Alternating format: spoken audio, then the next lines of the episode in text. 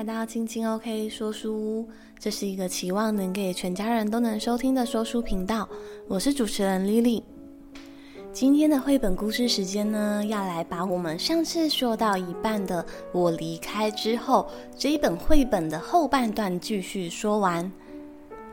那假如啊，你还没有听过这本书的介绍，又或者是这一本绘本的前半段，也可以回去收听第六十六集。我离开之后，一个母亲给女儿的人生指南，以及那些来不及说的爱与牵挂。对，第六十六集呢，我们讲到了第九百天。母亲写着：“当我离开的第九百天，请你抬头看一看天空，难过的日子总会过去，就像以前和等待前头的那些难过日子，就像天空上的云一样，都会过去的。”那前情提要呢，就先说到了这边。这一集节目，我们就继续把这本绘本故事来说完吧。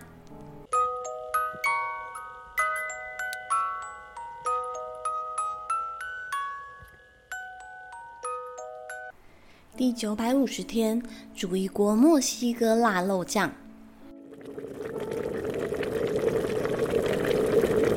有时候人的脾气古板到令人生气。还好肉酱的食谱可以灵活又有弹性。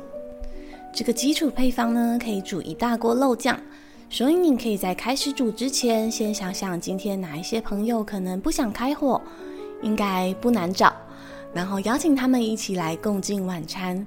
将一大颗紫洋葱及红甜椒、西洋芹切丁，加上橄榄油及大蒜炒个几分钟。混合辣椒粉、孜然粉、罗勒、茴香、迷迭香、奥勒冈、洋葱粉、卡宴辣椒粉和盐和胡椒，待倒上洋葱，继续炒个一分钟，撒上两或三汤匙的面粉或亚麻籽粉，再炒一分钟，加一杯红酒，轻轻搅拌，直到锅中变得有点浓稠，接着倒进番茄、黑眼豆、鹰腰豆和高汤。这个时候，你还可以添加更多的高汤，或者是额外的蔬菜丁。我喜欢红萝卜、番薯和南瓜。炖煮一到两个小时，试一试味道和辣度。适当的调味，盛盘时刨上一些起司，配上酸奶油和新鲜的香菜。这道肉酱配什么都好吃，配玉米面包和一点人生经历，更吃得出滋味哦。第一千天。为自己冒险一次。以下呢，会有几个问题，这是我的回答。第一个问题：我们彼此相爱，而且打算同居，但我不知道这时机点对不对呢？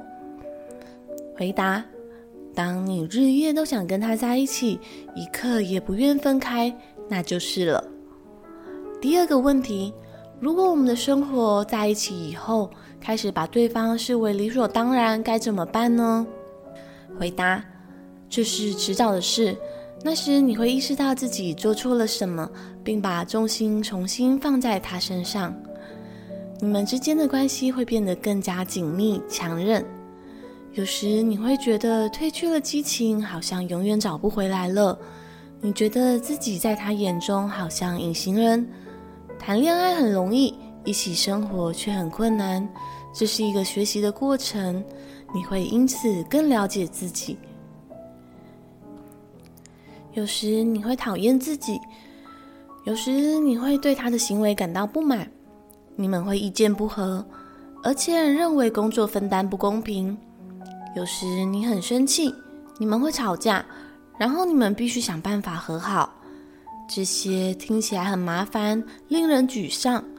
但如果你真的爱你的另一半，他会值得你去努力。问题三：婚姻生活好吗？即使我找到了想要共度下半辈子的人，但婚姻制度伴随着压力，令我担忧。如果有半数的婚姻最终都以离婚收场，为什么我还要冒这个险呢？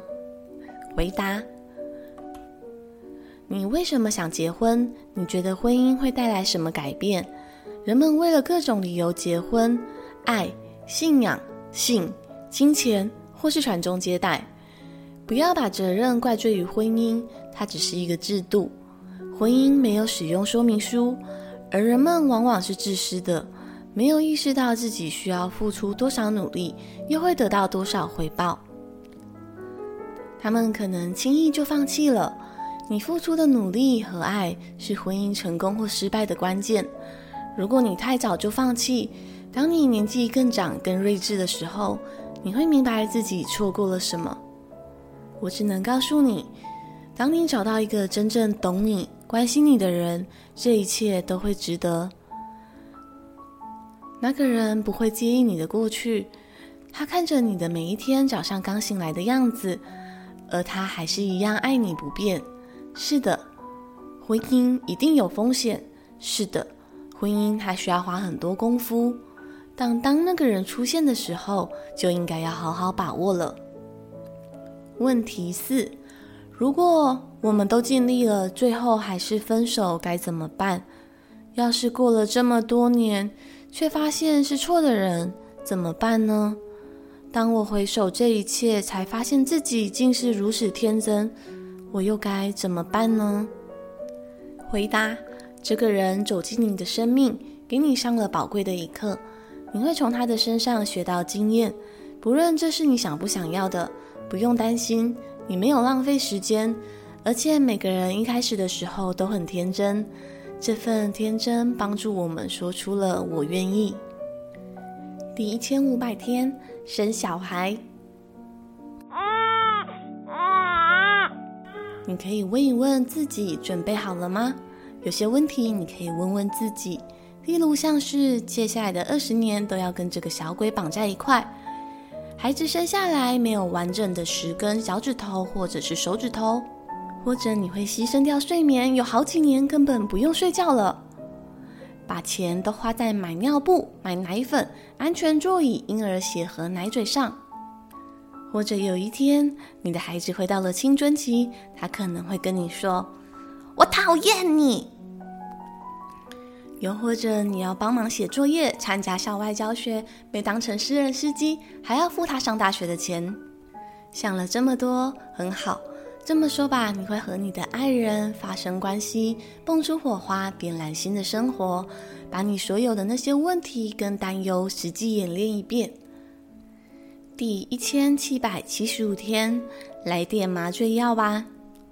麻醉药可以为美好的诞生日加分。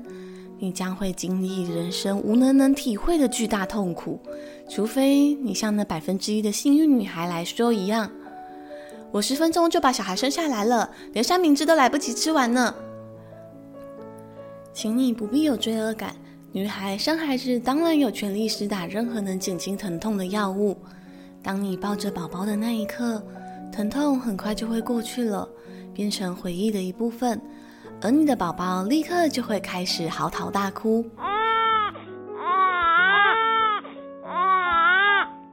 第一千八百天，唱我哄你睡觉时常唱的那一首歌吧。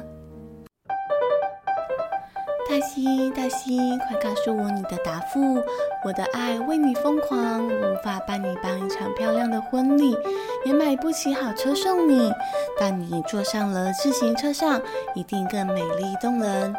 就在我们俩的双人椅上，露比，露比，快告诉我你的答复！你是否愿意跟我一起在自行车上一起奔驰，度过一段快乐的时光？就在我们俩的双人椅上，比利，比利，快告诉我你的答复！你和我一样喜欢骑自行车吗？慢慢骑，快快骑！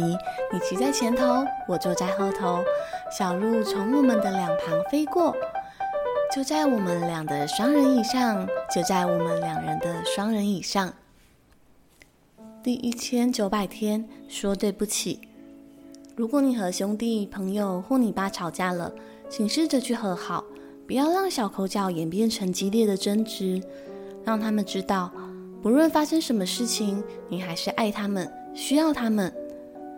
人们希望被重视，而不是被视为理所当然。而你必须让他们知道你需要他们。勇敢对自己做过的任何事情负责诚恳的说对不起。还有呢而且最好不要等太久千万别带着悔恨进入坟墓了。第两千天做个好梦。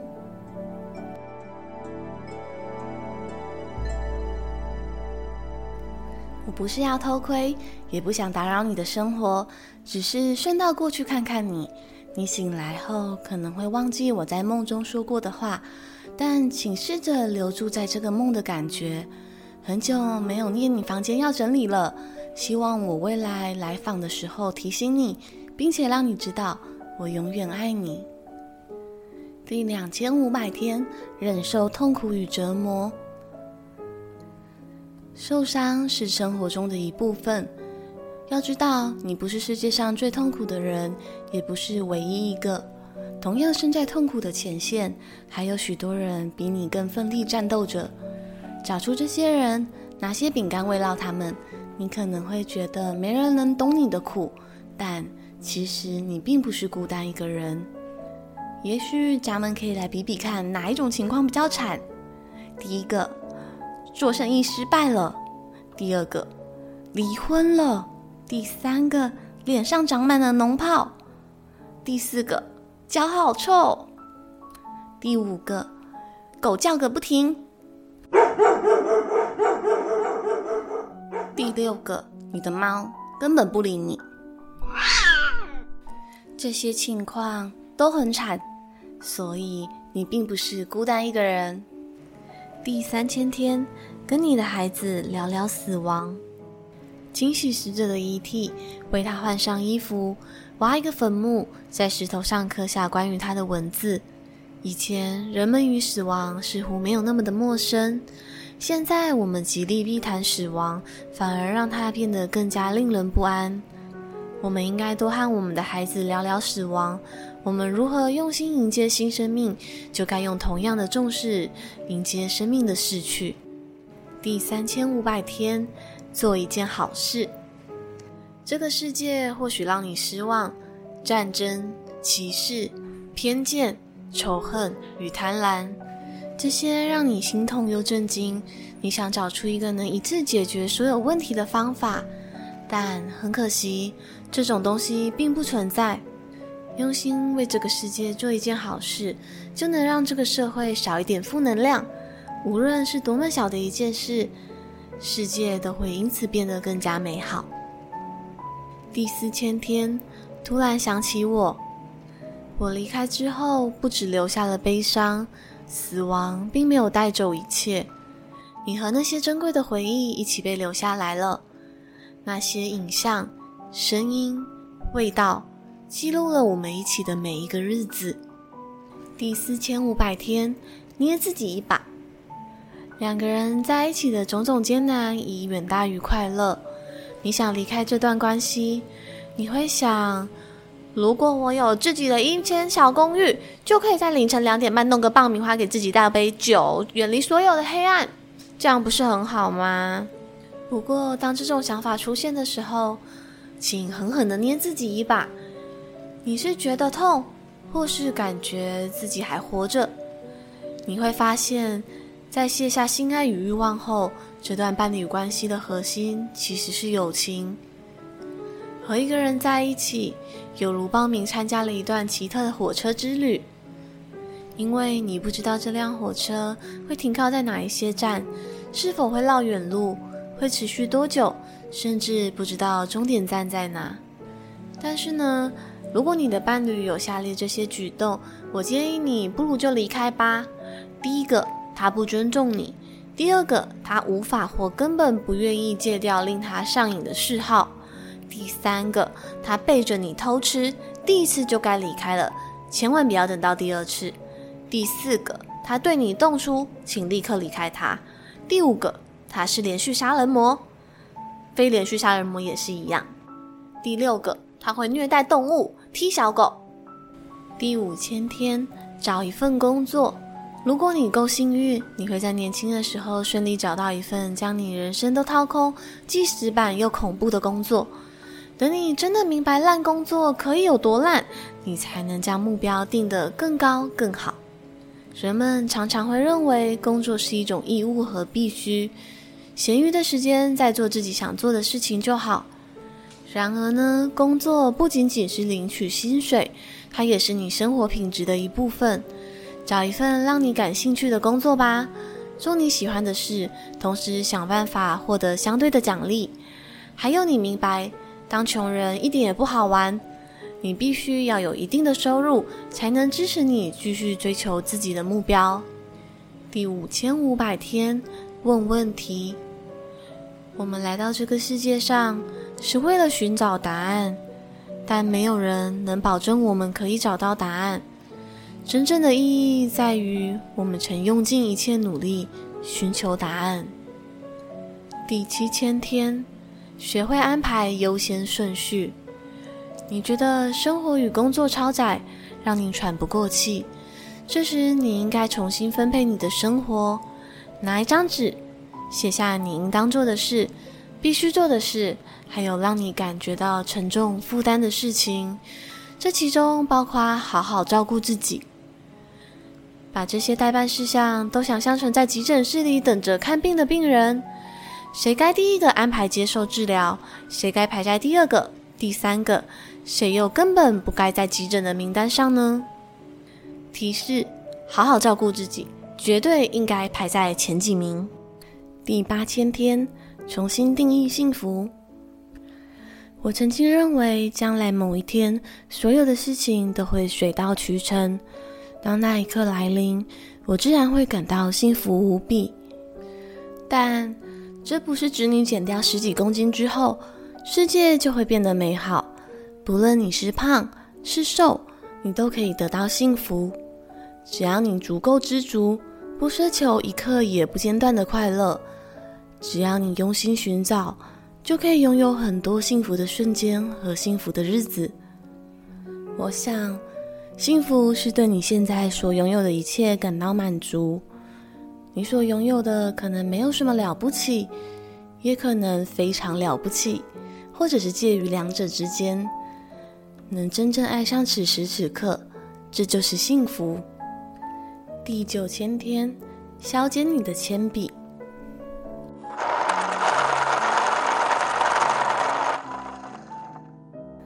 有时候你会发现自己正在等待着什么，也许是新的事件、新的讯息，或者一个希望的信号。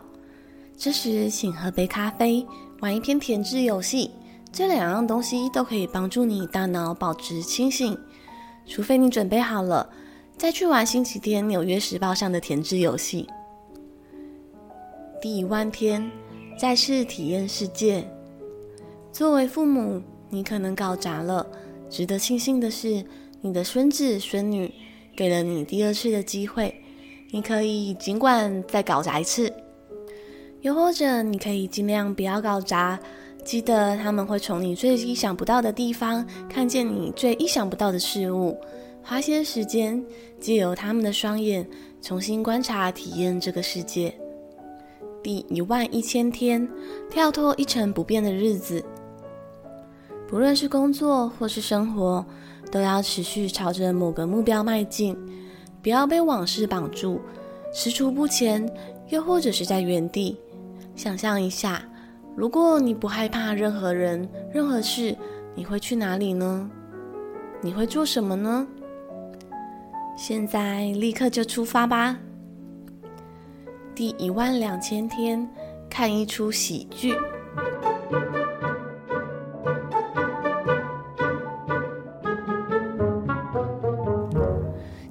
生存本能，我们的大脑会不停地搜寻生活中的潜在威胁。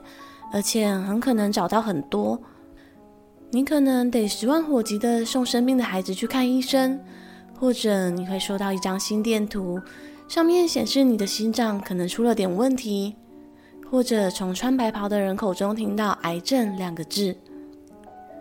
恐惧唯一的好处就是让你躲过迎面撞上的车子，或者逼着你改变。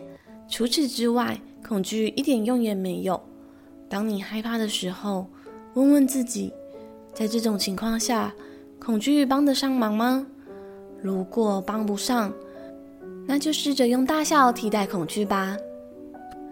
第一万三千天，积极参与这个世界。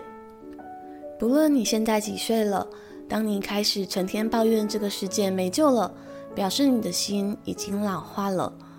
每个世代的人都会抱怨每况愈下的社会现状，谴责政客搞出来的烂摊子，批评惹是生非的年轻人，还有很多很多。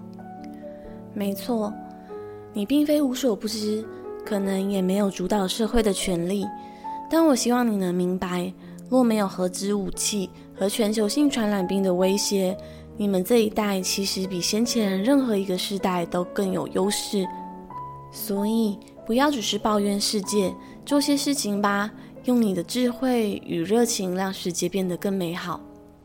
第一万四千天，别实现什么遗愿清单。会写遗愿清单的人，通常也比较爱现。他会不断的告诉朋友自己去过哪些地方，做过哪些事情。难道你还想再听他炫耀一次他的秘鲁之旅吗？算了吧。就算完成清单上所有的项目，你也只是把自己逼入死角。这么说吧，完成清单就代表你可以去死了吗？你剩下的时间要做什么呢？再列一张清单。那那些玩不起高级行程的人怎么办？难道他们只能列一张比较逊的清单？像是有一天我想拜访奥勒冈的比佛顿寺，坐下来读一本好书，喝杯茶，和你一起散步，才是我生命中最美好的时刻，比亲眼看见泰姬玛哈林，或是坐船游览挪威峡湾，或者去瑞士滑雪都更好。我们并肩坐着，随便闲聊日常琐事，那才是我真正想念的。不过，或许你可以列一张最好别实现清单，例如写一张遗愿清单，或者是替烂人工作，自我讨厌、优柔寡断、不敢说出真话、心怀恶意、老是跟别人起冲突、结交酒肉朋友、浪费生命，又或者将一切视为理所当然。这些在你的生命之中，最好都别去实现。第一万五千天，戒掉依赖。迟早有一天，你会明白自己不需要酒精。虽然我写给你的食谱里，你需要喝一杯，但是别担心，无论如何都会出现新的事物来取代它们，例如一些脑内啡刺激之类的。相信我，你会找到其他支持你的东西。也许是跑跑步，或者是听听音乐。第一万七千天，拿拐杖。如果你运气够好，可以活到很老，你的身体可能却也渐渐不行了。你可能会跌倒，会摔断一些东西，医生不得不从你身上拿走一些东西，然后放一些替代品回去。你可能走路会走得很辛苦，坐着也会很辛苦。吃东西也会可能会不方便，听力出现问题，睡眠无法安稳。如果法律可以规定每个人在二十多岁时都要被限制坐在轮椅上六个月，他们应该就能够感同身受，体谅老年人和身心障碍人士。然而，大多数的人和你一样，只能想象他们的痛苦，并且用下半辈子的时间来接受这些事情。但我相信，轮到你时，你会知道如何面对这些挑战。你会需要买一支拐杖，最好是买花俏一点的。第一万八千天，对自己的身体好一点。当你的身体某些部位开始崩坏，心脏、骨骼、大脑，或是任何一个部位，你就会明白自己也是个凡人。你一直认为自己跟别人不一样。这种事应该发生在别人身上，怎么可能会发生在你身上呢？该是时候认真的、好好的对待自己的身体了。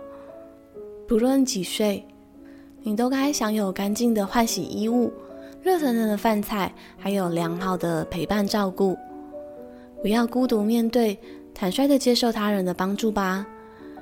如果没有，那就自己主动去寻求帮助，为自己多留一些时间。多对自己一些宽容和耐心，也请其他人对自己多一点耐心。如果他们忘了，那就提醒他们一下。第两万天，筹备一场理想的死亡。我们一生都会在筹划婚礼、生日派对、早午餐、纪念日、休假、旅行、家庭聚会、浪漫的周末，为什么最后就要停下来了呢？花点时间想想，你想要用什么样的方式离开世界吧。到了那个时候，你会在哪里？穿什么衣服？跟谁在一起？有好听的音乐吗？到时候会发生什么事情？或者你希望会发生什么事吗？请谨记在心。无论你身边有多少人的陪伴，到最后都只有你自己一个人面对死亡。这是你个人秀。事实上，这一直都是你自己的人生舞台。早在我离开之前就是了。尽管我的建议让你感觉到安慰，我知道我的建议从来没有少过。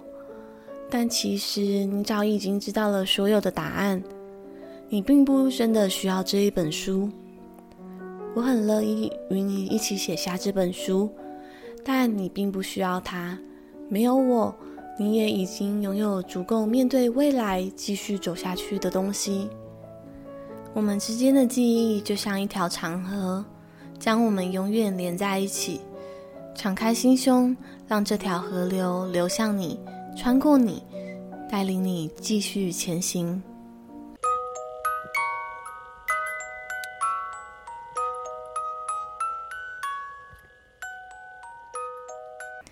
好的，那这一本我离开之后，一个母亲给女儿的生活指南，以及那些来不及说的爱与牵挂，这本绘本呢，就分享到这边，全部都结束了。那我觉得在这本绘本之中啊，他谈到的议题真的非常的广，包含了一些社会参与啊，还有一些人生迷惘的时候，我们该如何去思考，才能帮助我们度过难关。不过呢，有可能里面有一些天数啊。嗯、他的建议你未必完全的认同。比如说第一千五百天生小孩，对，那也许你的人生规划里面不包含了生小孩，那这个部分呢，也许你就可以不用参考。但是它里面呢的一些想法，或许依然还是可以提供你一些有参考价值的部分。比如说，像是如果你准备生小孩的话呢，你也许啊，他不是有说，诶，你可以在想啊，就是小孩子如果生出来他并不完美，假设他没有完整健全的十根手指头或脚趾头，那。你想过了这些问题吗？那我觉得这对我的反思，因为我现在自己没有孩子，那我觉得那就是看看自己的手指头跟脚趾头，哇，我有十根手指头，有十根脚趾头，而且他们都还非常的灵活，活动良好。那我觉得这就是生命中很值得感恩的一个部分。那这本书呢，作者很用心，一路从可能他假设孩子还小，一直谈到他可能都面临了老化跟死亡的议题。也思考到了我们是否啊，该要先立下一些遗嘱，或者是写遗书等等，又或者是我们有想过要规划自己的丧礼吗？其实关于丧礼这点啊，我很久以前曾经就是费尽心思的想过，就是以前我都会觉得说啊，不想要麻烦别人，所以那也许我的丧礼简单就好。那想来想去，什么是简单呢？也许是花葬或树葬。好像死后还有一个地方让人可以去追念我，但后来想一想，诶，在看资料的时候又看到，诶，好像日本有灵葬的概念，灵就是零一二三四五的那个灵，那灵葬呢，可能就是代表他们不举办任何的仪式，那也没有一个就是坟墓啊，又或者是树，或者是你可以去悼念的地方。他认为呢，人死后就是活在思念者的心中，对，那。后来觉得，诶，灵葬这个概念好像又更轻松又更好，对。但是后来某一天，就是在我看一本书的时候，突然对于这一切的想法好像都有了释怀跟放下。我已经忘记那本书的书名了，但是那本书好像是一位禅师所写的。那他当时呢就分享说，其实啊，我们的人生一直想要试图去放下很多的执着，那有时候我们。执意就是我们希望自己的丧礼可以怎么样举办，其实不何尝也是一种执着呢？因为其实丧礼啊，并不是举办给死掉的人的，它其实更像是活着的人，他们需要一个仪式来度过那个悲伤的时期。所以我后来的想法就是觉得，或许我根本就不用执着说我的丧礼需要有怎么样的方式来做这个礼仪。我觉得那就是交给还活着的人，他们去决定用什么样的方式，他们能够，也许在我离开的那段时间，他们可以感觉到最舒服，又或者是不那么的强烈悲伤，或者他们以能以怎么样的方式陪伴自己、照顾自己。所以我觉得，嗯，好像接受了这个，放下了这个执着，对自己的心境上。其实有更另一个层次上的释然，那我觉得这或许是我对于是否要事先规划自己丧礼的另一个想法。对，那不过对于死后的财产分配，我觉得或许是可以事先做好一些规划。对，因为也许有些人会因为自己的遗产反而造成了可能后代子孙的一些彼此之间的争夺或衍生出来的问题，所以我觉得。也许在自己还有行为能力的时候，好好规划自己的遗产，这个部分呢，是我们可以在生前去做的部分。那最后一个想分享书中的部分呢，是在第一万天再次体验世界这个部分。这一页的文字跟图案呢，都非常的简单。那它就是说，假设啊，如果你有了你的孙女或者是你的孙子，你可以再次用他们的眼光来看待这个世界。那我觉得这也是我很喜欢，就是。透过教学活动来跟小朋友相处，又或者是说跟一些小小孩们互动的过程中，我觉得那个过程是放下既有的自己，然后接受他们看待这个世界新的方式，又或者是说他们这个新的生命体会这个万物世界互动的方法，流动到自己的生命之中。我觉得。嗯，也许不用等到你有孙子或孙女的时候才能这么做。也许我们可以在每一次跟这个世界、跟这个万物相处的时候呢，就是告诉自己，我是一张白纸，希望我可以再次沾染上这世界不同的色彩，不要带着有色的眼睛去看待我们过去认识的这个世界。那也许这之中的美好跟不美好会让你有新的颠覆。那我觉得。不管一开始最初的感觉是怎么样，至少这个生命不像是一滩死水，而它是流动的。那最后呢，就像是书中所说的，无论如何呢，对自己的身体好一点，就是感谢我们的身体呢，就是从我们的出生，还要一路陪伴着在我们拥有生命的这一段旅程之中。那也许有时候。我们的身体不如我们想象中的预期，它有可能会有宕机或需要休息，或者是它也许不回应你的时候。但这个时候呢，我觉得既然我们可以要求自己对于事情或对于其他人更有耐心一点，那我们可不可以告诉自己对自己的身体更有耐心一点呢？那这一本我离开之后呢，其实它的每一页呢，都会有很多值得思考的地方。不知道你们听完了这一本绘本故事呢，有没有什么想跟我分享你想法的地方？也欢迎留言告诉我哦。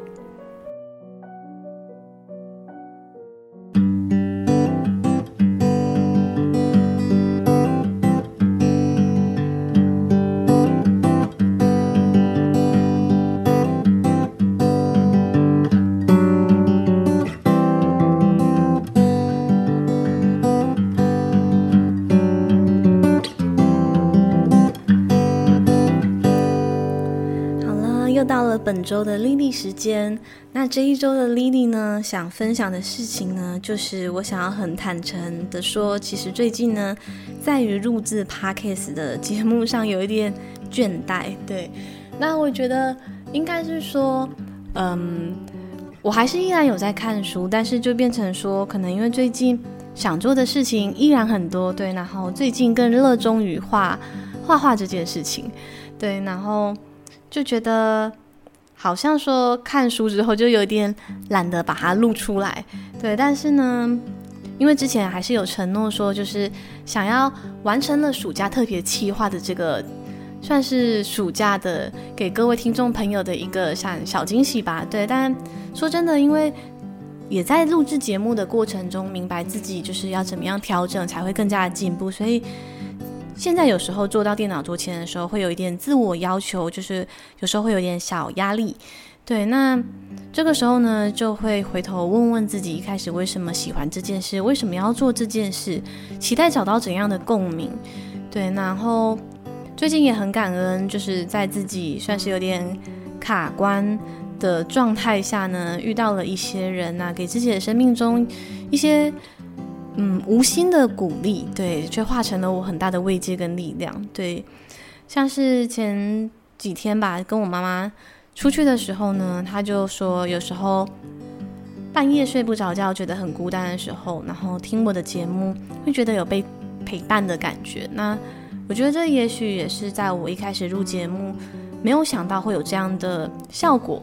也没有想到会有这样的，算是对我来讲很大的安慰吧。所以哦，原来我的声音对我自己最亲近的人、最想亲近的人，原来是一种陪伴。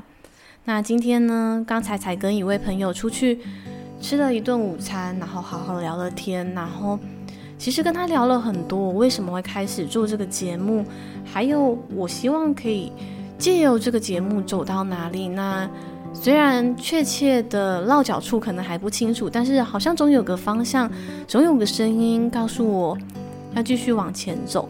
那在创作的这条路上，我觉得其实对我来讲，就是也不是说没有灵感，就是我觉得更像是我觉得很需要自律、坚持这件事情。所以我就告诉自己，嗯，再怎么样，还是希望自己可以维持产出这件事情。所以呢，就是吃完下午茶过后呢，我又依然回到电脑桌前，完成了这一集节目的制作。对，然后这一集节目呢，整整从礼拜一录到就是现在，然后断断续续的在每天的上班之前或下班之后，抓着零碎的时间去做这件事情。那有感觉到自己这一周的效率比较低落，是因为我觉得真的就是会觉得，嗯。有点懒散，对。那无论如何呢，还是很感恩，就是生命中遇见的这些人，还有也许正在收听节目我所不认识的你们，然后谢谢你们有形无形的陪伴，那就是陪伴着我去做我想做的事情，然后好像在这个宇宙之中，就是收到了一种回应，对。那这就是本周我的心情。那就一如既往的感谢你收听我的节目。如果有什么留言建议或想跟我说的话，也欢迎留言给我。那我们就下次阅读时光见喽，拜拜。